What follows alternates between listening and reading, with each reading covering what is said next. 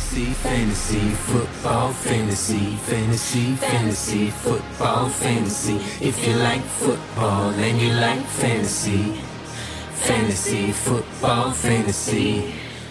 Ну, здравствуйте, здравствуйте, здравствуйте. С вами Fantasy Football Fantasy подкаст.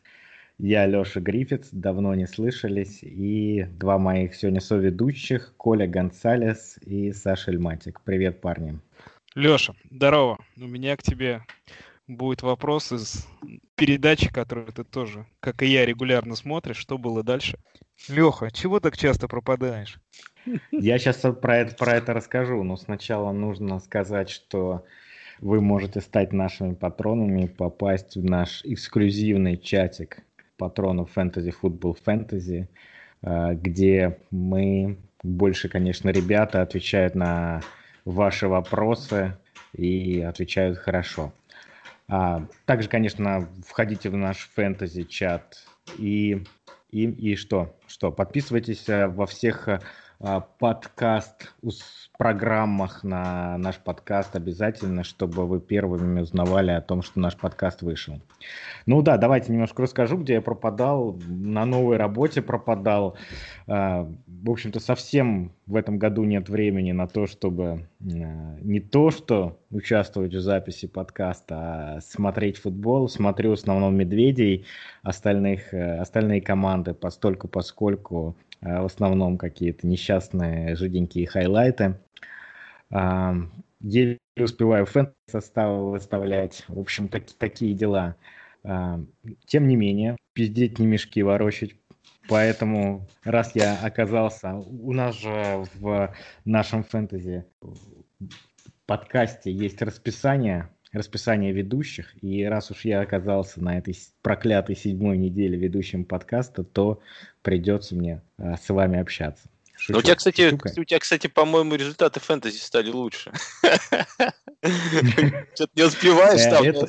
А есть, есть прямая взаимосвязь. Меня, знаешь, сезоны я много занимался фэнтези, реально много читал, думал, там совершал кучу транзакций. Меня очень сильно бесили игроки, которые заходили на, на движок раз в неделю, что-то там делали пару транзакций и в результате выигрывали. Мне это дико раздражало, но я думаю, что тут есть прямая связь, потому что а, а, люди, которые а, занимаются фэнтези мало, они, получается, узнают только главную информацию, то есть это только ключевую информацию для принятия решений. И меньше получают информационного шума, в результате которого вот это возникает то, что называется overthinking, когда ты э, mm-hmm. э, слишком много думаешь на эту тему, на какую-то тему и на, насчет какого-то игрока, и у тебя э, уже начинаются о нем какие-то представления, чего на самом деле нет и ты принимаешь неправильное решение. Так что я думаю, это действительно взаимосвязано, и такое имеет место быть. Но что... результат... Да, я просто хотел сказать нашим слушателям, что вот если вы хотите улучшить свои результаты фэнтези, меняйте работу, реже заходите на движок, не слушайте новости. Парни, ну вы понимаете, да, что сейчас половина слушателей просто выключат подкаст? Не-не, мы же говорим про правильную новость. Надо вот слушать наш подкаст, и все, и больше не слушать, не заходить ни на какие сайты. Вот, и все. Как... В нашем подкасте мы от- отделяем сигналы от, от информационного фэнтези-шума. Так что здесь все на все нормально, все кошерно. Самый кошерный фэнтези-подкаст в русскоязычном интернете.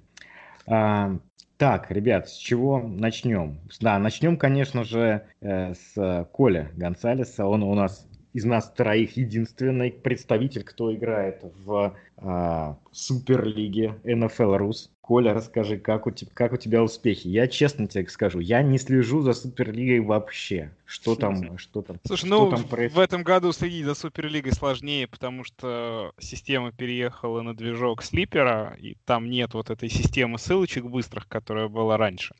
Вот. Первое, что хочу сказать, меня очень бесит слипер. Прямо не могу. Не перевариваю эту мультяшность. Есть отдельная прямо тема, которая меня убивает.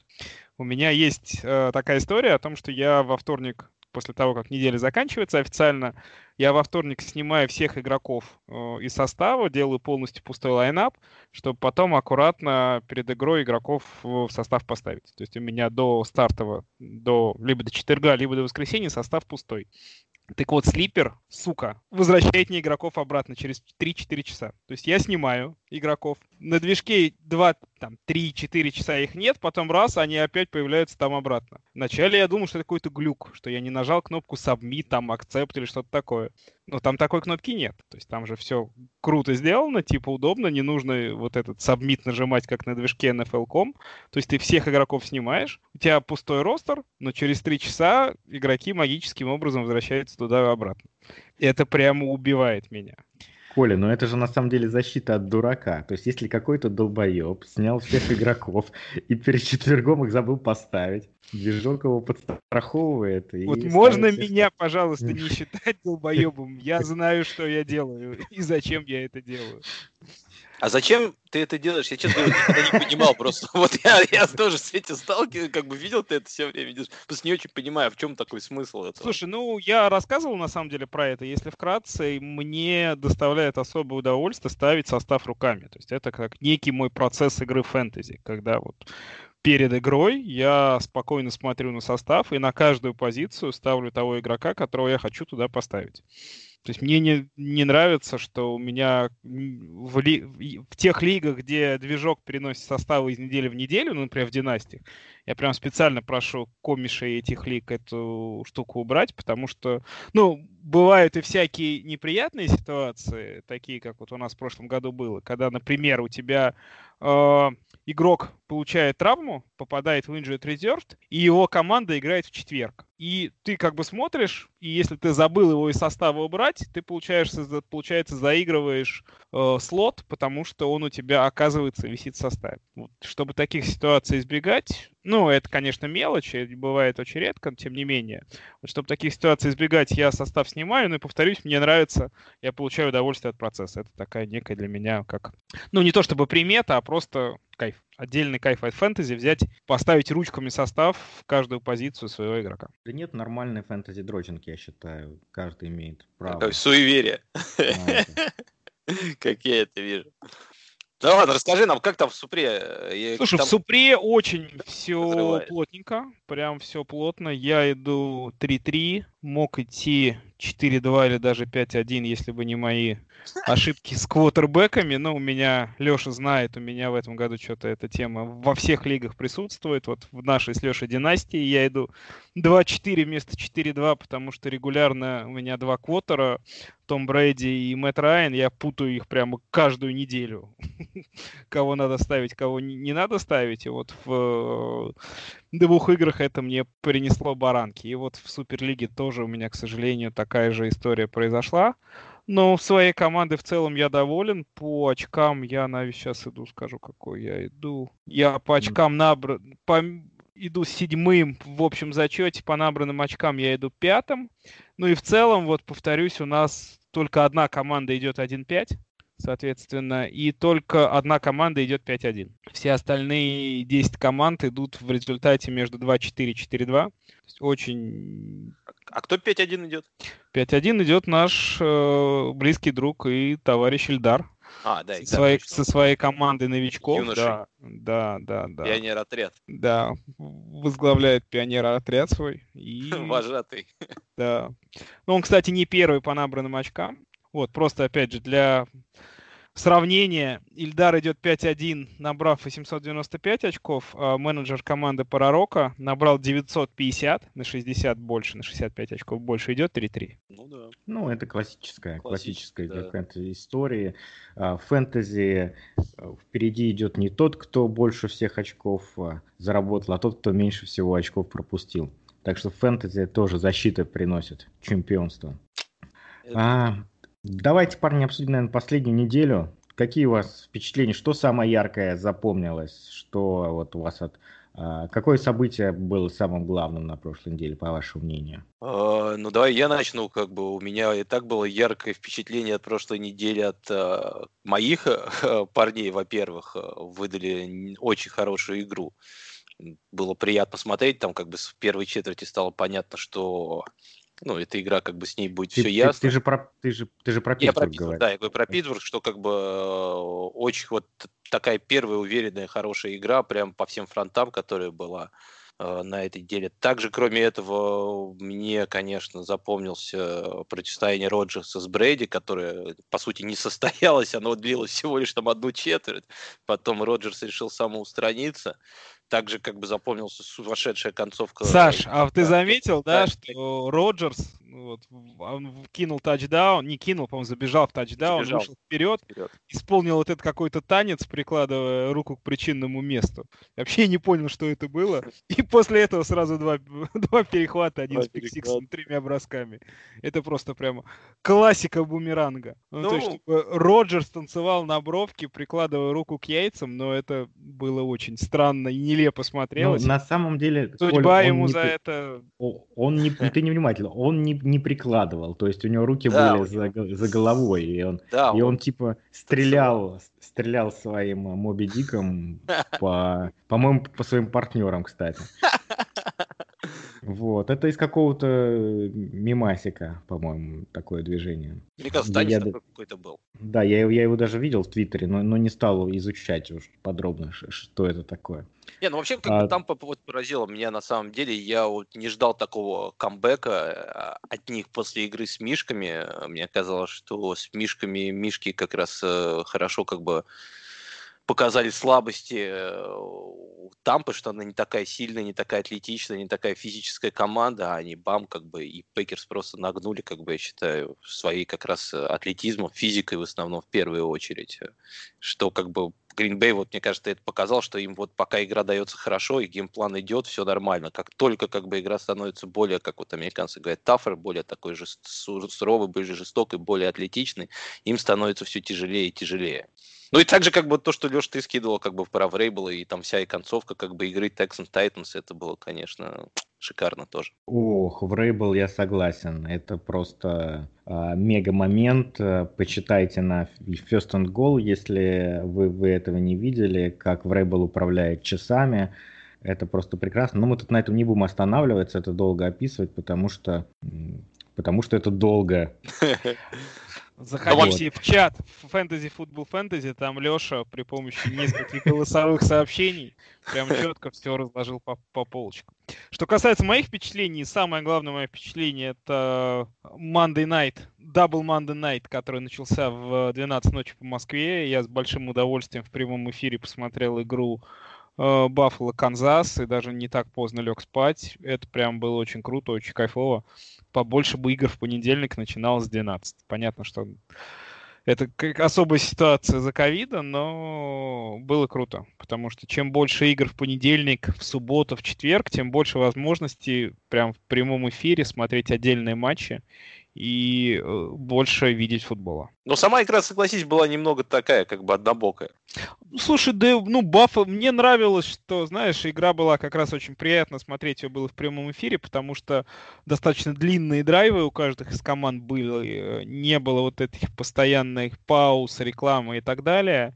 Ну и Баффало, несмотря на достаточно слабую игру Джоша Аллена, в целом держались. Ну, там до конца третьей четверти они были близко. Даже, Не, были близко, четверть. Ну, по игре, по игре Канзас смотрелся интереснее. Лучше, да. Но... Они Знаешь, что меня удивило? Про это, конечно, не первый раз уже в этом сезоне, но чего-то вот, когда ты вживую смотришь, это насколько Баффало ужасный против выноса. Mm-hmm. То есть, да, там Клайд Эдвардс набрал 160 ярдов и все такое, но там такие гэпы были, что, мне кажется, Тёма Мракка тоже в них бы забегал и по, по 10 ярдов набирал.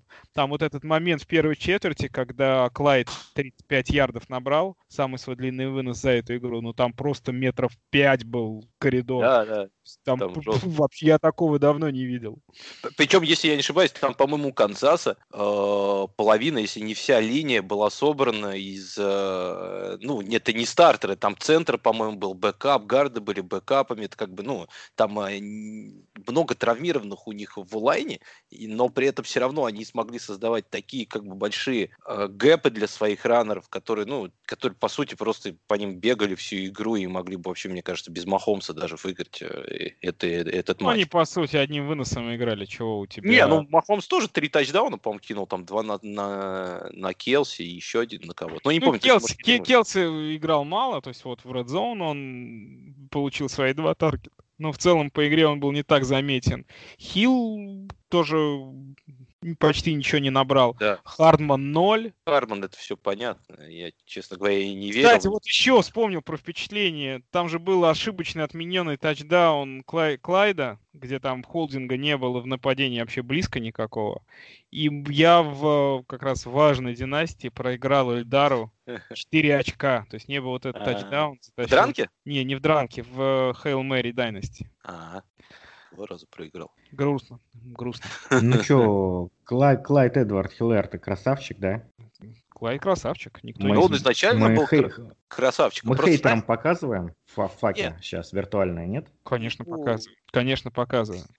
Те, Смотря кто, что считает хейтом, понимаешь, как смотрит бы... на размер ног игроков, тем мы показываем виртуальные факи. Просто, знаешь, я скажу так, я вот э, Клайду, э, как сказать, не то, что я вот никогда не хейтил, но и также никогда не любил сильно Клайда, потому что у него есть определенные минусы, которые, ну, все равно по ходу сезона они видны, что у него нет, он вот не взрывной, не резкий такой раннер, который может делать хорошие каты, там, э, резко уходить от кого-то. Саш, но... не согласен, знаешь, что с тобой, что он не взрывной и не резкий. У него есть эта резкость, и каты он делает неплохо, и защитников он обыгрывает. Вот чего у него действительно нет и что заметно у нее нет вот этой дистанционной скорости, скорости как, когда да, раннер вот вырывается на во вторую линию и просто на скорости видно, что он быстрее убегает от защитников. Вот по ну, Клайду пря- прямо видно, что ему вот этой скорости не хватает. Не То есть он выходит на оперативный простор и вот там занести на 70-80 ярдов, как, например, Майл Сандер сделал, да, вот в игре с Балтимором, у него нет. Не, просто этой скорости нет. Это, к сожалению, да, это его системное ограничение, а все остальное и игра на пасе, и да, не, в этом вообще... каты, каты да. прекрасные, не... как он теклы сбрасывает. Теклы сбрасывает, согласен. Да. Вот понимание еще как бы игры, вот у него очень хорошо решение принимает. Но вот я все равно считаю, что он не такой резкий, и поэтому, как ты еще правильно заметил, что нету прям большой скорости, и взрывную, как бы вот дистанционной этой скорости, что ему не позволяет э, быть там, где некоторые его брали в начале этого года, рассчитывая, что он будет железный РБ-1. Изначально вот я, как его увидел, это что-то на грани РБ-1, РБ-2. Ну, в принципе, мне кажется, он ну, по ходу сезона вот и должен выйти на эти цифры где-то. Сейчас он, по-моему, сейчас РБ-2 все-таки. А, нет, по... нет, нет, нет. Давай я прямо сейчас открою статистику. Он, по-моему, то ли десятый был до этой недели, может быть, ну, может быть даже раз, ну, ну, значит, где-то вот он как раз в том рейнже, где я и, и думаю его брать, потому что, а, ну, не брать, а где и думал, что он окажется. Я, я изначально не думал, что он будет прям, знаешь, железным РБ-1, там, как бы, которым, лигвинером, который тебе сможет выиграть лигу, как вот, например, Ильдар его у вас Супре брал э, под четвертым пиком выше Камары, ну, я считаю, это было высоковато. Ну, Сань, если с другой стороны подумать, вот э, там тех, кто, кого взяли впереди него, они тоже пока там не дают особо там крутого какого-то продакшена, особенно. По очкам в PPR LR 10. Один, ну да, 10-11 они там, в принципе, с э, Хантом делят это Еще интересная, вот вторая интересная статистика по нему, что он в, по ярдам набранным, он второй. Второй раннер по ярдам. У него 505 ярдов, первый Дерек Хенри 588. То есть его вот это десятое место по фэнтези очкам означает, ну... У него всего лишь один тачдаун. У него, у него один тачдаун в первой игре, да. А тачдаун это самая волатильная статистика, которая может быть. С той нагрузкой, которая была у Хиллейра до момента подписания Белла было очевидно, что он очков не добирал, и тачдауны бы к нему в какой-то момент пришли. Что будет сейчас, конечно, сказать, сказать сложно. И ну, я думаю, он просядет вот как раз до уровня, э, то, ну, как бы топ РБ-2. Вот он как раз, э, считай, э, упадет, я думаю, ну, буквально, может быть, на 4 позиции где-нибудь вот так вот. Будет в районе РБ-2, ну, но именно как бы топ РБ-2. Ну, а кому он уступит, Сань? Ну, там, смотри, там Сандерс выбыл кто ниже его, кто его обгонит? Я думаю, да. кто его имеет, э, кто его возможно э, обгнать, обогнать, во-первых, это Тейлор, тот же Монгомери сможет, может быть, его обогнать, э, Коннор или Дрейк. Вот кто, ну, там, понятное дело, что кто-то может еще э, восстать там, ну, как бы показать хорошую вторую часть сезона, например, тот же Свифт, который показал неплохие цифры, Э, или Гибсон, которому наконец-то, может быть, э, будут пасовать, а не только будут его использовать чисто как раннера. Тут э, надо посмотреть тоже будет. Я думаю, некоторые могут удивить еще игроки здесь. Вы на прошлой неделе обсуждали Белла, его приход в Канзас-Сити, или не успели? Нет, мы, ну, он чуть позже, по-моему, пришел. А, ну и что, что тогда давайте про это поговорим, раз уж все равно речь зашла. Считаете ли вы Белла серьезной угрозой Хилара? Ну, конечно, ты по, в, в точке зрения объема, по-любому он а, будет угрозой для ЛРа. Здесь э, я не думаю, что может быть какое-то мнение. Но, ЛР и так, если брать сейчас его, да, у него, он не играет на третьих даунах почти, он не играет в двухминутное нападение, он э, не используется э, inside five, вот как бы в этом промежутке больше он использовался на первой неделе, после этого почти его не использовали, да. Все лонг-драйвы, э, третьи и лонги, как бы он не играет тоже. И с учетом прихода Белла, я думаю, Белл займет себе вот то, что сейчас делает Дэрил Уильямс, да, но при этом чуть-чуть, процентов 10, там 15 еще отъезд э, объема от э, ЛР. Ну, от тебя, как от фаната Белла, это очень хороший прогноз для владельцев э, Сеха, я считаю. Ну, вот видишь, как я и говорил, потому что я думаю, что они будут где-то приблизительно, знаешь, оба РБ-2. Только РБ-2, э, они же тоже разные бывают. ЛР это будет топ РБ-2, а Белл, наверное, скорее всего, будет э, нижний РБ-2, как бы вот где-то на грани. Нижний ты имеешь в виду ну, считай, это 14 худший, 28. РБ2. Ну, типа, да, где-то в районе там 26-25 места, я думаю, будет вот Белл. У него будут неплохие где-то недели, где у него будет получаться заносить тачдауны. И где-то, где без тачдаунов, я думаю, там будут недели не очень хорошие. Но для флекса это будет ну, хороший. Мне кажется, был в любом случае будет очень интересно посмотреть, что он сейчас из себя представляет, так сказать, отделить Белла от Адама Гейза и увидеть, действительно ли Белл спекся или все-таки э, еще он что-то что-то что-то собой представляет. Ладно, давайте обсудим э, травмы, которые были на прошлой неделе. Их было, не знаю, много, мало, ну, наверное, какое-то среднее количество. Э, и начнем мы с Марка Инграма в Балтиморе. Э, Инграм получил травму, соответственно, остались там э, Добинс э, и Эдвардс. Э, мне кажется, это такой нехилый апсайт для Добби. Мне, кстати, вот кажется, что травма Инграма как раз она не очень серьезная, потому что после травмы он еще доиграл до конца половины, и тренеры его сняли просто потому, что в матче было, ну, на тот момент почти все ясно, плюс у Балтимора боевик на этой неделе. Поэтому, ну, мне кажется, что владельцы Инграма могут обойтись э, малой кровью и легким испугом, потому что если бы это был бы действительно серьезный ankle sprain, то он бы не доиграл бы в, до конца. Это там, просто немножко подвернул ногу. Ну, как мне кажется. Еще не забывайте, что такое есть, что на этой неделе э, Балтимор, э, он на bye week е. Да, да, да. Они, они будут отдыхать, и не знаю, там, конечно, поправится, не поправится Инграм потом в следующей неделе. Но если не поправится, я думаю, на самом деле это будет э, не в сторону Добинса плюс, а будет в сторону Эдвардса, который больше заменит вот то, чем занимался. Они, на самом деле, у них, вот как я видел, это их бэкфилд, как он делится, да, что Инграм это выносной э, running back, а Добинс больше играет на пасе, хотя у него там всего лишь 11, по-моему, и 12 ресепшенов, потому что э, Ламар очень редко чекдаунит э, ну, чекдауны бросает на раненбеков. У них в прошлом году весь и все их раненбеки набрали меньше ресепшенов, чем у нас один Дженнин Сэмуэлс. То есть, как бы, ну, тут объем не такой большой на, есть, который... А Гас Эдвардс это обычно такой был у них как клоузер. Когда они начинали вести много в счете, они его просто пускали, как бы, э, иди газ, как бы, добивай, как бы. Теперь, э, ну, теперь тот, кто добивал, он будет, наверное, если Инграм не поправится, то он будет чуть-чуть его роль, как бы, брать, а у Доминса, я думаю, точно такая же и останется.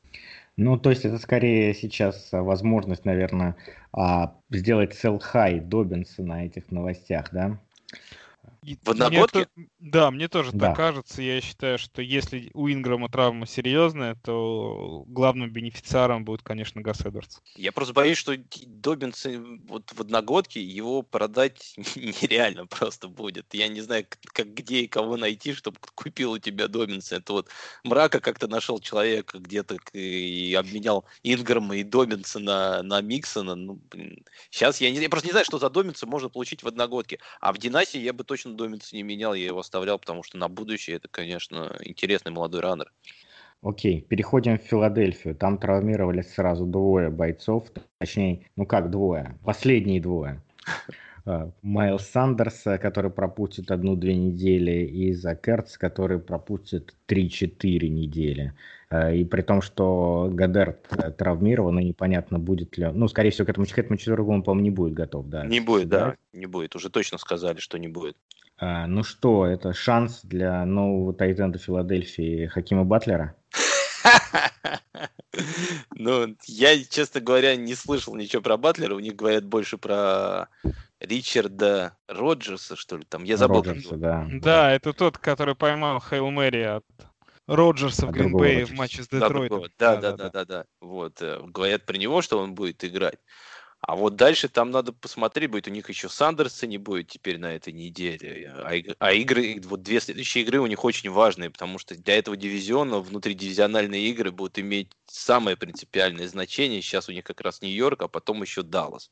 И хоть говорят о том, что Сандерс и Гадерт, скорее всего, не, ну, на этой неделе точно играть не будут. Они говорят, что и даже на следующей наверное, не вернутся. Я думаю, все-таки они попробуют как-то их все-таки форсировать, чтобы к игре Далласа с ними подготовить. Но на этой неделе, в четверг, тут, конечно, будет... э, Если у вас есть Трэвис Фулгом, я вот советую все-таки его рассмотреть как интересную опцию, потому что у них Слушай, хороший Фулхэм понятно, что его У него таргет шер, таргет шер, наверное, будет 100%. Ну, еще же, еще же Бостон Скотт, которого тоже вполне можно ставить. И я думаю, что это как раз был хороший вариант на вейвер на этой неделе. Если у вас были проблемы по раннерам, то Скотта можно было поднимать. Я думаю, что две игры он в старте, в старте должен быть. Я тридцатку зарядил на Скотта на этой неделе. Сами знаете, в какой династии.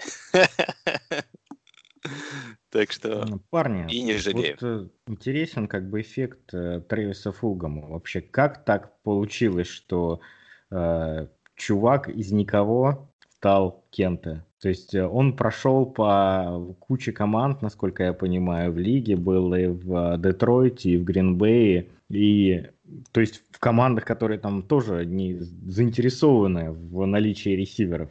Почему он только здесь проявил себя? Как думать, почему вообще такое происходит в НФЛ? Ну, такое, Леш, происходит в НФЛ. Почему Адам Филин пять лет был никем, был не задрафтованным? Почему Антонио Браун ушел в шестом раунде? Ну, это Ну, бывает. Я, стильным, конечно, стильным, стильным, знаешь, какая история? Он же а, в других командах, кроме как Миннесоты, не был. То есть он был не задрафтован, потом его там каким-то, э, ну, там с- чуть ли не случайно позвали на воркаут, и там он зацепился, как бы, и потихоньку там в Миннесоте находился, находился, и потом вырос э, в рез. А здесь же м, история, что он прошелся по командам, и ни- никто не смог рассмотреть его талант. Э, Да и Филадельфия, по сути, не смогла, пока не была вынуждена его выпустить на поле. Ну, бывают такие случаи. Вот э, с Фулгомом, как мне кажется, еще сыграло то, что он, вот как, помнишь, мы с тобой еще говорили год назад, по-моему, про того же Батлера, почему он так сильно падал, да, это то, что вот ресиверы такие большие, которые не умеют находить separation на поле, а больше любят такие contested catch вылавливать, они ну, к, и, и к ним любовь тренеров многих команд уже все меньше и меньше сейчас испытывают, да. А Фулгам, он как раз, мне кажется, больше такого плана игрок.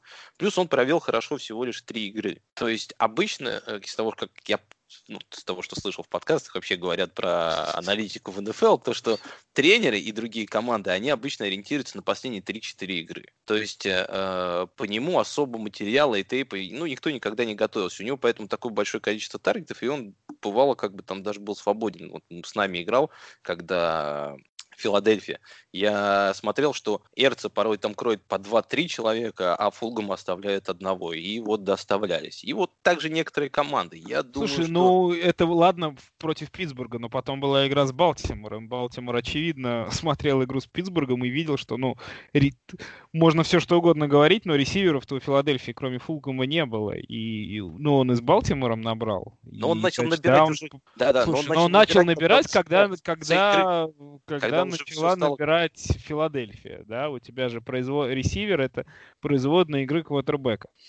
Да, да, не, Будем- просто говорю, что Не в том- будем в про, игре- про, про, про- про Карсона Венца здесь говорить. Не, нет, не проказывай, просто в той игре Балтимор достаточно сильно вперед ушел, и у него было преимущество. Мне кажется, они сами просто чуть-чуть бросили играть, и, ну, а там просто играть-то особо и некому больше было. А вот Венц как бы вместе с Андерсом и Фулгамом устроил камбэк. И все-таки, если объективно говорить, вот то, что последнее как раз предложение Саши, оно обо всем и говорит. Просто там играть некому. В Филадельфии тот же Грег Уорд несколько недель набирал прилично. Да, абсолютно ограниченный ресивер, который в другой бы ситуации, если окажись он не в Филадельфии, он бы в НФЛ на поле не выходил. Фулком, ну, я его подобрал во многих лигах, даже в двух династиях я его подобрал. Но в первую очередь э, этот ресивер меня интересует своей, своей возможностью, потому что э, ситуация у Филадельфии такая, что даже с рекордом 2, 1, сколько у них? 1, 2, 3, да? Или 1, 2, 4? Нет, 1, 2, 3 у них. Три поражения, одна ничья, две победы. Даже с таким рекордом они претендуют на плей-офф и будут претендовать на плей-офф весь сезон. Это означает, что команда будет играть на победу все время. С точки зрения наличия ресиверов у них, ну, никого нет. У них есть Элшин Джеффри, который полностью вождь, который с ломаный, переломанный, с переломом Лис Франка никак восстановиться не может. Ну, Джеффри это уже абсолютно отрезанный ломоть. Кто еще есть? Дэшон Джексон. Дэшон но- вернется уже на этой неделе. Дэшон возвращается два сезона подряд. Возвращается и возвращается. Это тоже ресивер, который никогда не был здоровым, а сейчас, когда ему уже 3, там, 31, травмы его догоняют, просто мышцы не держат. Ну, Дэшон сыграет одну-две игры, опять что-нибудь потянет. Ну, э, это все мы проходили. Регор с э, двумя травмами сидит в АР, он может вернуться. Ну, в любом случае, даже если там Регор вернется, Джексон не получит травмы, ну, как мне кажется, что Фулхэм вот третьим ресивером будет всегда. Он заслужил место в команде, а с учетом того, что у них какая-то химия сейчас с Венцем э, Но из ротации он Да, точно не на- выпадет. наблюдается. Да, он будет основным ресивером как минимум до конца сезона, ну и с достаточно неплохим апсайдом. Ну, тут соглашусь абсолютно с Колей, да, что-то Джеффри, если честно, по-моему, все, потому что так долго он возвращается, но это просто нереально. Вот сегодня опять пришло сообщение, что на этой неделе он тоже не сыграет. У него, у него дополнительная травма. Он, у него же перелом Лисфранка, перелом ступни. Еще он сейчас получил, сейчас он попал в э, лист травме, не, не в АР, но в протокол э, травмированных со второй травмой, то ли подколенные сухожилия, то ли икроножные мышцы, ну что-то еще. Ну то есть там как бы все плохо. Он и в прошлом году был Да. никакой, никакой, а сейчас-то, ну чего говорить. Ну, хоть в прошлом году он 10 игр э, хотя бы сыграл тут. И, ну, здесь я в этом году, я даже не думаю, что он... Нет, 10 Джеффри красавчик, помог своей команде э, победить в Супербоуле. Молодец. Но возраст берет свое, что делать. Не той команде он помог победить в Суперболе. Э, Хорошо, давайте перейдем в Цинциннати. Там Джо Миксон э, получил травму, но тем не менее вернулся в игру. Э, Наверное, не предполагается никаких мувов в связи с этим. Тем не менее, мне кажется, что его backup Бернард очень интересный парень для того, чтобы его застэшить на скамейку в этом году, потому что он именно хорош на приеме, Цинциннати очень много играет в пас, и если с Миксоном что-то случается, то это возможный league-winner. В общем, мне, мне парень нравится, я его стараюсь везде застэшить, а, где могу. Время хэндкафов наступает.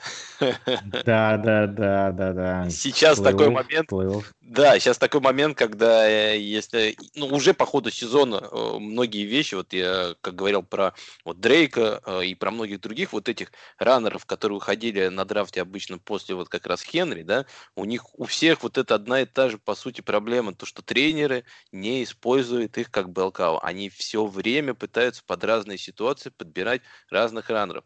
Вот в, в Цинциннати такая же фигня. Зачем-то на длинных даунах, на третьих даунах, на двухминутном нападении э, чаще всего выпускают э, Бернарда, чем Миксона. Я, честно говоря, не до конца понимаю, ну, как я понимаю эту логику, просто мне она как, как владельца того же Миксона и многих раннеров из первого ранда не очень нравится. Но Бернард, как и всех НКАФ, они сейчас будут становиться все более и более э, востребованными, потому что любые как бы травмы, и они как бы тогда уж, вот они как раз и будут становиться чистыми Белкау, по сути, я считаю. Так что ты что думаешь, Коль? Я согласен, абсолютно. Сейчас время... Ну, то есть, был, я считаю, что, во-первых, на вывере ни в одной из лиг не должно быть э, запасных раненбеков. Ну, то есть люди типа Бернарда, Тони Полларда, Мэттисона и так далее должны быть э, в составах на 100% Не соглашусь с тобой. Знаешь почему? Потому что сейчас, э, с другой стороны, э, владельцев этих команд начинает поджимать другая вещь. Это боевики. И на боевике сейчас вот будут такие достаточно суровые, по-моему, седьмая, восьмая неделя, достаточно много команд, которые будут э, отдыхать, и ну, ты же не будешь сбрасывать своих топчиков, да, и скамейка уже как бы, вот у меня в одной лиге есть так, что у меня на следующей неделе вся скамейка забита игроками с боевика, ну, с боевиками, поэтому, ну, тут такая вещь как бы, и у меня как раз там есть Чейз Эдмонс, которую мне пришлось сбросить, чтобы подобрать хоть какого-то тайтенда на, на, на одну неделю. Ну, я, если бы в моей лиге сбросили Чейза Эдмонса, я бы сказал огромное спасибо тому, кто это сделал, и с удовольствием бы его подобрал. Ну, ты не со мной там в лиге. К сожалению, да, к сожалению. Чейз Эдмонс, у меня просто Дрейк, а Чейз Эдмонс в Суперлиге, а Чейз Эдмонс у Ротоза. И он всячески приходит, предлагает мне неадекватные трейды, которые я не принимаю, и уходит. Так, давайте дальше, дальше идем. Все, Мостер травмировался, выбыл как минимум на три недели, его поместили в АР. А, соответственно, в бэкфилде Сан-Франциско, это понятно, что интересный бэкфилд. У нас остались кто? У нас остался Макинон, а, и Джейми Хейсти. И Вилсон и еще. Дж... Вилсон, да. И при этом а, вот по Колуману я специально сейчас смотрю, смотрю репорты, когда же он должен вернуться. И последнее сообщение датируется а, месячной давности и говорится, говорится, что он вернется а, не раньше седьмой недели и где-то месяц пропустит. То есть на этой неделе он вряд ли появится, судя по отсутствию новостей. А вот там на восьмой-девятой неделе вполне может вернуться. Конечно, Сан-Франциско постоянно своим бэкфилдом дает головную боль нам, фэнтези-менеджерам. Что, парни, думаем? Хести и Real Deal да нет, ну нет, Хейсти опять же может быть за поднят на вейверах за 0,1 доллар, больше я за него бы не отдавал.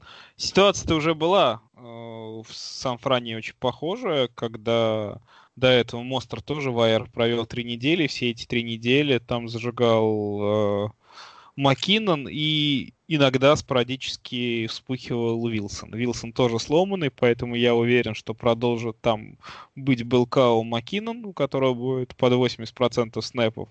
Хейсти будет change of pace back, который будет выходить, чего-то набирать, но я не думаю, что там по крайней мере, сейчас Хейсти точно не ну, Хейсти на этой неделе, игрок. Хейсти на этой неделе набрал больше, чем Маккинон.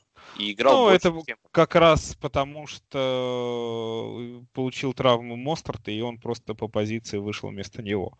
Ну, Я думаю, что это потому, что, потому что такой был э, game plan у Санфрана. Я, я, я уверен, что когда сейчас делают опять обратный game plan под Маккинона, и он будет набирать. Я не, не, вот в этом не уверен. Я скажу так, я вот смотрел тоже игру Санфрана, и Маккинон выглядел ужасно просто. И он, э, у него не получалось набирать после кэча ничего. Вот он ловить еще более-менее ловил, но почти сразу падал. У него куда-то взрыв, вот эта э, взрывная способность, которая была на первых неделях, пропала. И вот вначале как бы Шенахан пробовал что-то сделать с Маккиноном, но у него ничего не получалось. И вдруг он по- и попробовал вот этого Хейсти, и у Хейсти пошла игра. Я думаю, тут был просто принцип просто hot hand, то, что вот у Хейсти пошла, и он начал дальше больше уже как бы утюжить этим Хейсти. И дальше, я думаю, все будет точно так же продолжаться вот между этими раннерами, что кто будет по игре лучше выглядеть, тот будет получать больше объема. Маккинон все равно будет иметь апсайд как, э, как, как э, раннер, который будет играть на приеме.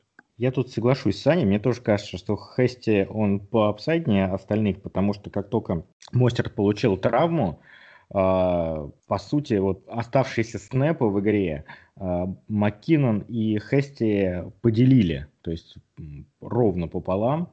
И, но Хести выглядел получше. И там, по-моему, было вот именно то, что Саня говорит, что именно под конец они больше Хести стали задействовать. Да-да-да. У Маккинона, причем вот как только сломался Моцарт, у него сразу было много снэпов, но ну, вы, выхлопа было совсем мало. И дальше вот он, ну, Шенахан не приверженец того, что вот как бы биться об стену как бы до последнего. Он вот пытался как бы как-то видоизменить игру. И думаю, дальше также будет продолжаться вот с этими. Хотя, конечно, как с точки зрения ловли, все равно, конечно же, Маккинон имеет тут апсайд.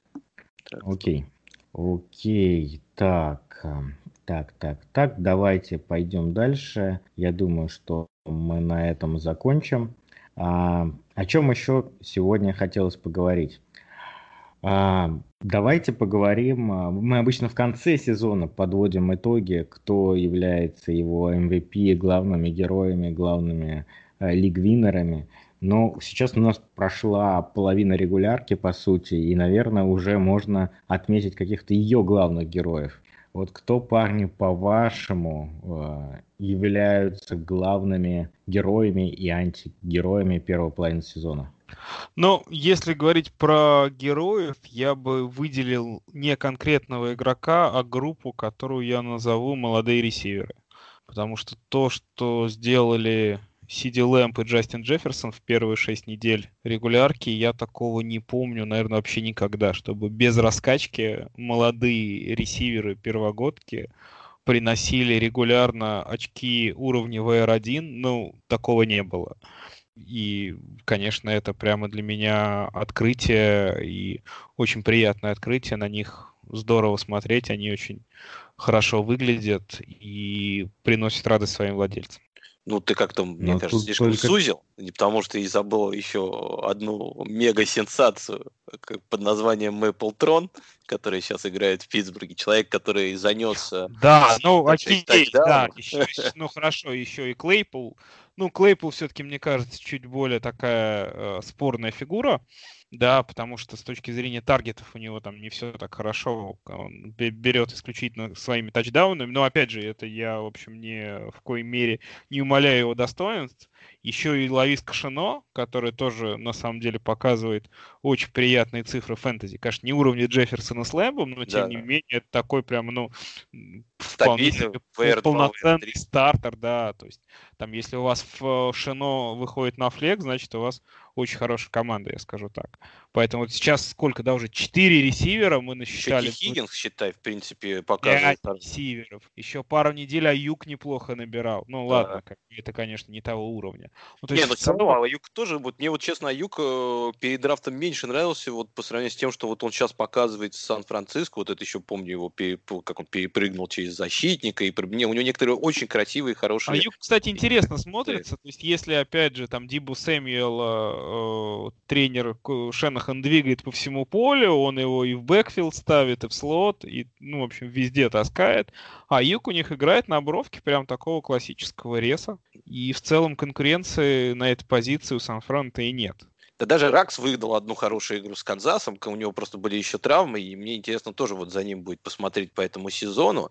А, мне кажется, что он тоже может выдать неплохие игры. Вообще, я вот с Колей полностью согласен, что молодые ресиверы, что почти все, кто вот э, в, в династиях на руки драфта уходил на в первом раунде, Тут разве что Джуди пока не совсем оправдывает, по-моему. Ну, сейчас нам Леша про него расскажет, да, Леша? Ну да. Ну, там проблема с нападением в целом. Джуди не виновен вообще. Не виновен! Не виновен! Не виновен. Джуди это сейчас главный buy low вообще в фэнтези. Думаешь, э, Джуди или Ригер? Кто Джуди, лучше? конечно. Джуди. Джуди, Ну, у Ригера есть оправдание травмы, да, а Джуди типа играет и не набирает, это немножко другое. Леш, ну честно скажи нам, сейчас бы ты брал бы Джуди Нет, над Лэмбом? нет. Нет? Не брал бы? Нет, нет, не, не брал бы Лэмбо на Джуди. Нет, Джуди я считаю по-прежнему лучшим ресивером. И Джефферсона бы не брал на Джуди. Я вообще этих... Нет, не брал бы. Чего страшного, я также с Коли Дэвисом упорствовал два года. Да и что тут упорствовать? Ну, парень еще не поиграл толком. э, Я еще считаю, какие-то рано еще суждения делать. А, Посмотрим, посмотрим. Ну, я, я, в принципе, с Колей вот тоже соглашусь, то, что молодые ресиверы, а если брать помимо еще молодых ресиверов, э, ну, наверное, э, для всех достаточно удивительным было такой, такой хороший сезон от Джоша Аллена, то, что никто, я думаю, так не ждал, что он сейчас, по-моему, идет э, первый, или вто- ну, второй, второй, по-моему, его Кайлер как бы подвинул сейчас, как бы, если мы говорим PPR, да, скоринги, не премиуме. Э, Кайлер, по-моему, подвинул сейчас Аллен, но Аллен все равно показывает цифры э, очень высокие, намного лучше, чем у Ламара, чем у Махомса, чем у Рассела Уилсона.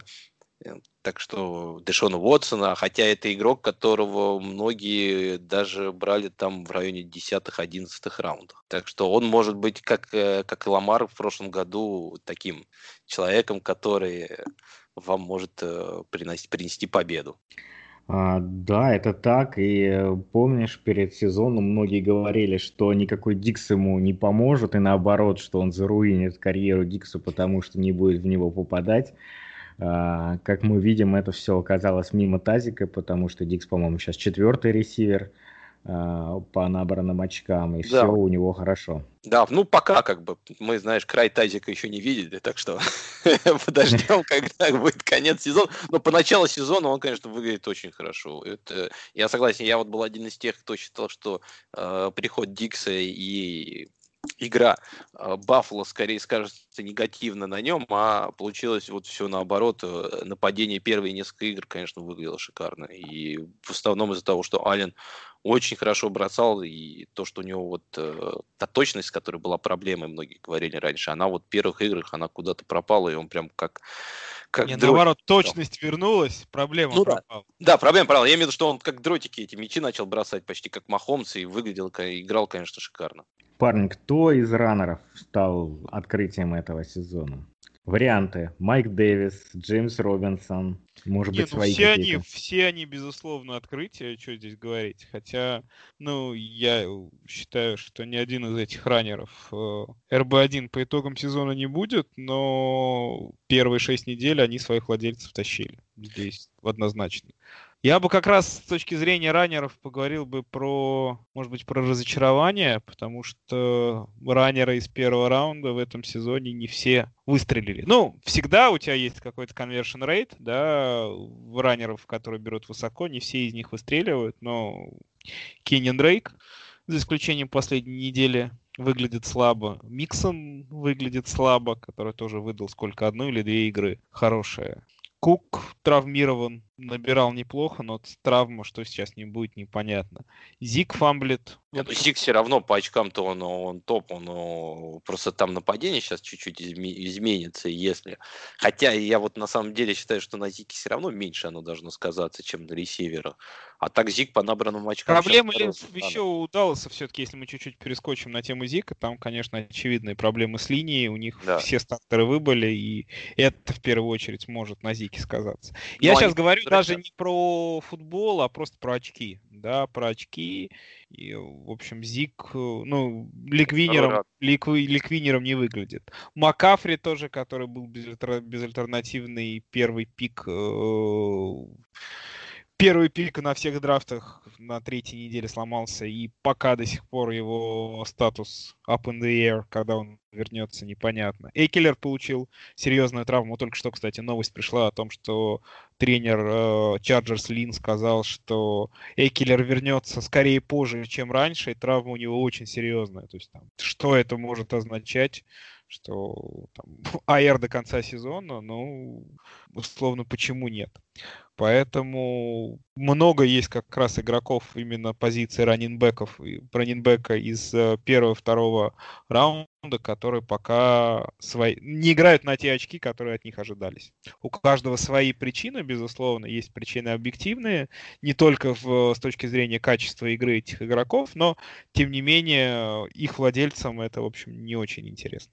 Ну, не знаю, Коля, я вот Коль, с тобой не тебе... соглашусь. Вот, честно говоря, можно я чуть просто скажу? Просто я вот сейчас смотрю на статистику, Давай. да, вот смотри, э, очки э, ран, раннеров в этом сезоне PPR скоринг, да. Первый Элвин Камара, второй Зики Эллиот, третий Эрн Джонс, четвертый Дерек Хенри, пятый Далвин Кук из этих э, пяти игроков а, Камара, Эллиот, Хенри, Кук, они все были, по сути, такие топ-6 пиков. Там а, из всех, кто уходил в начале драфта, здесь нету только Макафри и Баркли, которые просто получили травму. И мы, если видим, что шестым идет как раз Нет. Майк Дэвис, который заменяет сейчас Макафри. Саш, ты сделал просто выборку про первую половину первого раунда. Миксон, смотри, Миксон, я, Миксон, я, Миксон, же, говорю, я же говорю больше. Ну, Миксон восьмой, это его одна игра на 50, на 50 очков. Убери его игру на эту игру на 50 очков. Он, на этой неделе, когда он набрал полтинник, он, конечно, всем недели выиграл, но пару-тройку недель он проиграл. Так он в прошлом году также играл. Первые 8 недель не играл, а потом как бы выстрелил, потом э, последние 8 недель как раз набирал как сумасшедший. Ну, все-то его брали в конце первого раунда в надежде на то, что эти вторые 8 недель как раз распространятся на весь сезон, а оказалось немножко не так. Ну, смотри, там как раз все вот то уходили в конце вот этого первого, второй тир вот этих раннеров, он обычно и строился из того, что там была непонятка, кто и что у всех были, были достаточно серьезные красные флаги, и при этом э, не было понятно, кто из них скорее больше как бы эти флаги сможет преодолеть. Ну, я считаю, что для того же Миксона пока сезон не так плохо складывается. Джейкобс, например, идет все равно 12-м, да, Тут есть э, Дрейк.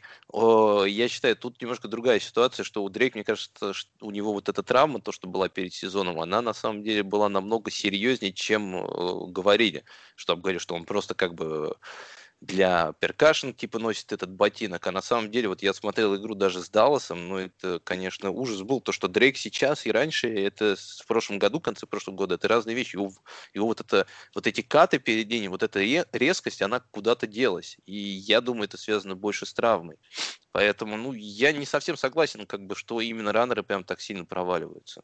Я не говорю о том, что они сильно проваливаются, я говорю о том, что пока они не доперформят. Ну, а вот возвращаясь к Лешиному вопросу, я бы выбрал э, Джеймса Робинсона, потому что все-таки Джеймс Робинсон, он вылез из ниоткуда в непонятно каком нападении, в то время как Майк Дэвис, он чисто заменил э, Макафри в том нападении, где он и, и был как бы, ну, то есть это как бы такая заплатка, которая вышла и показывает ту игру, которую, ну, понятное дело, что лучше, чем, наверное, от него ждали, но все-таки это продукт нападения. А вот Робинсон, мне кажется, он из ниоткуда появился и все равно останется. Он, наверное, РБ-1 не будет, но будет все равно РБ-2. Коль, ты фанат Джеймса Уайта. Как тебе его выступление в этом году? Ну, разочарование.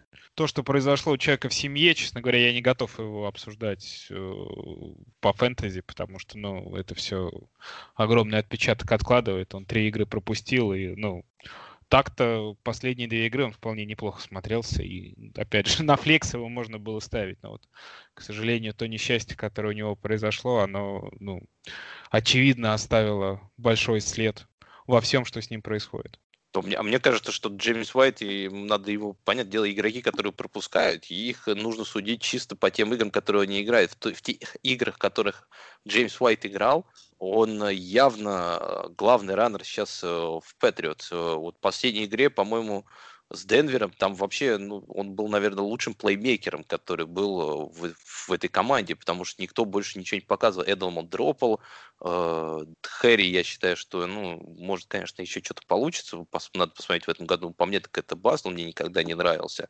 Тайтенды — это слишком зеленые парни. Поэтому я уверен, что если брать среднюю за игру, я думаю, Уайт э, будет РБ-2 по, по этому году. Ну вот Харри, мне кажется, отлично попадает в разочарование этого сезона. Прям так, такая, ну, чтобы попасть, Леш, чтобы попасть в разочарование, нужно какой-то у тебя был ожидание. капитал, да, ожидание. Но в этом году Харри уходил в 11 Хорошо. Эйджи Грин попадает в разочарование тогда?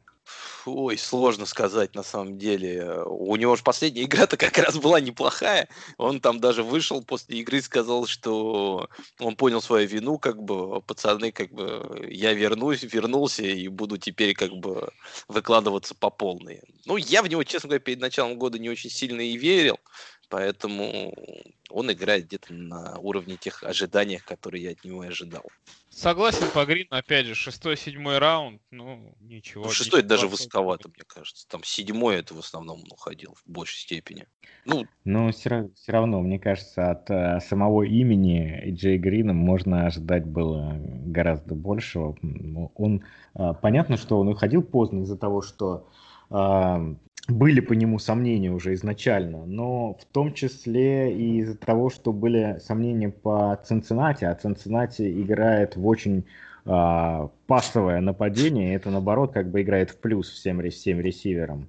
Там, там жесть, да. Там жесть, конечно, Цинциннати. Они некоторые по 70 плеев за игру делают, а Цинциннати 70 раз бросает за игру. Это, конечно, у них фантастический ну, видишь, вот у если него... Бы, если, бы, если бы все знали, что а, Цинциннати будет бросать 70 раз за игру, то я думаю, что в начале сезона Грин уходил бы гораздо выше. Ладно. Это да. Ну, видишь, как бы как получилось. Может, повезло, что не знали.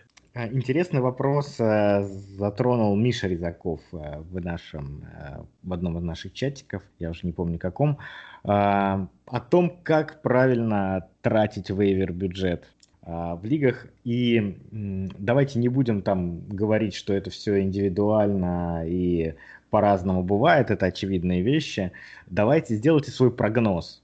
Кто в этом году поступил правильнее? Потому что сезон особенный, да, много вот этих вот э, трехнедельных аяров, э, много игроки пропускают игр.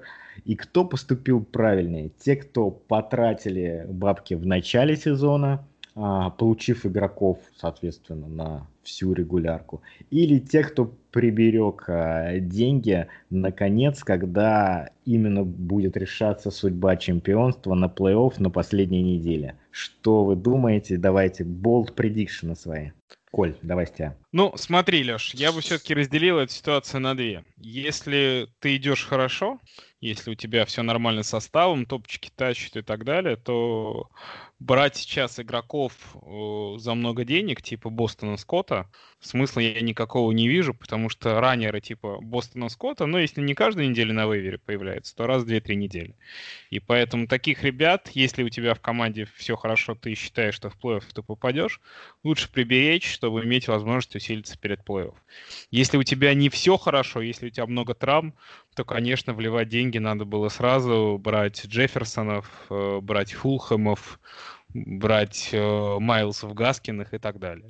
Потому что, ну, надо выигрывать, и эти, эти ребята, которые принесут тебе победы здесь и сейчас. Поэтому все-таки все зависит от силы твоей команды. Я, знаешь, я бы вот э, не ну, я не люблю вот это деление на начало и конец сезона. Я считаю, я отталкиваться считаю нужно от игроков, которые попадают на вейверы. И как ты их оцениваешь, да? И иногда в начале, когда сезон попадают вот такие игроки, как как Джефферсон, который вот мне он изначально нравился еще перед драфтом, э, мне нравились в принципе его репорты, э, но где пруфы, получ... где пруфы, Сань? Ну, я просто ну про какие репорты можно говорить о Джефферсоне, когда перед первой неделей было куча репортов о том, что он даже не второй ресивер своей команды, что он Чеду Биби проиграл позицию ВР-2. Репорты-то как раз с точки зрения отработок по Джефферсону были плохие. Так что ладно, уже говорить про репорты не надо. Хорошо, может неправильно выразился. Я имею в виду репорты про самого игрока, то, что скауты говорили про его талант. Я больше отталкиваюсь не от ситуации и от сиюминутных вот маленьких э, новостей, которые были внутри команды, а больше от того, что э, из себя представлял э, сам Джефферсон. И это мне нравилось. И потом, э, когда я увидел, что этот человек оказался на вейвере, я решил как бы в него вложить как бы как ну сколько почти как бы мне ну не сколько было там, но я вложил в него очень много, там 50 с чем-то как бы 7, по-моему. Причем, знаешь, на самом деле я хотел поставить 47, потом зачем-то утром рано проснулся, я редко утром рано просыпаюсь перед э, вейверами, а тут проснулся и 47 еще зачем-то на 57 поменял понял, что рано вставать это зло, и больше так делать не буду. Э, мне бы и 47 тогда хватило. Поэтому, ну, вот игроки, которые вот мне вот правда нравились, я вот э, на них и неважно, это начало, середина, конец как бы сезона. Я считаю, на них нужно вваливать э, как можно больше а не вот на заплатки, которые, вот как Коля говорит, то, что, ну да, поставите много на Скотта, да, он отыграет пару недель всего лишь, потом он уйдет. Дэвис, хотя Дэвис тоже как бы мог выиграть несколько недель, а не всего лишь пару. Но все равно, если вы верили изначально в того же Дэвиса, я просто не думал, что у него так хорошо все получится заменить Макафри. А вот Джефферсон мне изначально очень нравился. Джефферсон, Э, Хиггинс мне сразу понятно было, что у него будет хороший объем, а этого достаточно. Хоть вот игрок мне он меньше как нравился, поэтому я на него мало очень влил, и в итоге его не получил. А вот игроки, которые мне нравятся изначально, и когда они попадают на вывер, я стараюсь на них э, вкладывать как можно больше. Вне зависимости от начала это или конец сезона. Леш, а ты что думаешь? Рассуди нас. Я по-прежнему считаю, что вейвер бюджет зарешает в конце сезона. В начале, да, сезона можно действительно выхватить очень хороших игроков, которые помогут э, пробраться в плей-офф. Э, но Джефферсон, ну, на одного Джефферсона приходится три не Джефферсона, э, поэтому тут как повезет. И то, что игрок там выдает одну игру, а, это, с одной стороны, может означать то, что он там потом и дальше будет хорошо приносить очки, как случилось с Джефферсоном. С другой стороны, мы там миллион раз видели, когда это оказывалось услов, условно сечением обстоятельств, и потом игрок был крайне нестабилен. А, мне кажется, что именно вот в этом сезоне Э, вейвер-бюджет в конце будет очень важен, и именно он зарешает. Но понятно, что он поможет только тем, кто попал в плей-офф, поэтому если вы туда не выпадаете, то смысла его экономить никакого нету. Парни, тут новость пришла. У Антонио Брауна заканчивается дисквалификация в конце восьмой недели. И, как вы думаете, какая команда собирается сделать пуш и подписать его? Конечно, конечно, Питтсбург. Нет. Сиэтл Сихокс, конечно. А, что, да, правда? Так, да, да, так что я вот уже его даже сейчас быстренько поднял в паре лиг, пока вы рассказывали про вейвер бюджет. А, это э, у меня не так часто в этом году получается что-то с новостей сделать на рынке свободных агентов, потому что я, как правило, читаю новости позже, чем все остальные. Но вот благодаря нашему сегодняшнему подкасту такой профит случился. А скажи, вот если Браун придет в Сиэтл, что случится-то с кем, как ты думаешь? Меткал все? Песенка как бы так хорошо начиналась, и она закончится? Или это ну, логит все? Ну почему все? У них э, э, нету, я считаю, третьего нормального ресивера, потому что Давид Мур таким э, не является, хотя, хотя у него определенные проблески есть, и суперкетчи есть какие-то, но и дропов хватает. Поэтому, мне кажется, э, три ресивера, Локет, Меткалф, Антонио Браун, это очень, очень прикольно. И учитывая, что э, Расселу Уилсону наконец дают, в кавычках, готовить, да, то, то э, это, это будет очень прикольное нападение, за которым будет прикольно смотреть. Ну, посмотрим, посмотрим. Сложно сказать, что это будет значить с точки зрения фэнтези, просто потому что мы не знаем, э, в какой форме э, находится Браун, как с физической точки зрения, так и с ментальной. Это вполне может обернуться, как в прошлый раз, когда он там пробыл, пробудет в команде две недели, и его снова отчислят за то, что он не знаю что. Придумай что-нибудь, там у него еще будут проблемы. Насрал. С перчатками. Насрал Перчатки а, не налез. со шкафчиком метков. Ну, посмотрим, посмотрим на Антонио Брауна. Ему еще нужно вернуться. Еще и Сиэтла ему нужно подписать. Ты, кстати, его поднял А где? вот в у- одногодке? Или Да, в в династии? одногодке. В В одногодке, в одногодке? да. А в династиях, знаешь, его нету на вейвере, он все-таки Ну в да. основном где-то заростерен. А, а вот букмекеры принимают ставки на приземление Антонио Брауна, и лидером, а, ну как лидером, наибольшую вероятность они считают, что он попадет в Green Bay Packers. Я что-то сомневаюсь, если честно. Я себе А. трудом представляю такой, такую смесь между Роджерсом и Брауном вместе. Такой, такие два эго. Мне кажется, это все там все мгновенно посыпется. Да, просто. да. Я Был я бы не против был. бы. Так что, ладно. Ну вот, ну вот такие дела, парни. Такой подкаст у нас получился. Мы заканчиваем. А, Присоединяйтесь к нам на Патреоне, присоединяйтесь в нашем фэнтези-чатике, подписывайтесь на наш подкаст везде, где только можно. Всем пока. Йо, всем пока. Пока, друзья. Education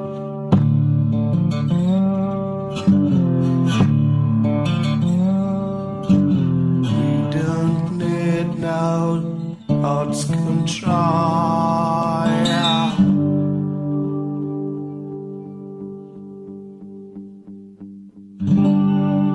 Hey, teach, living kids alone.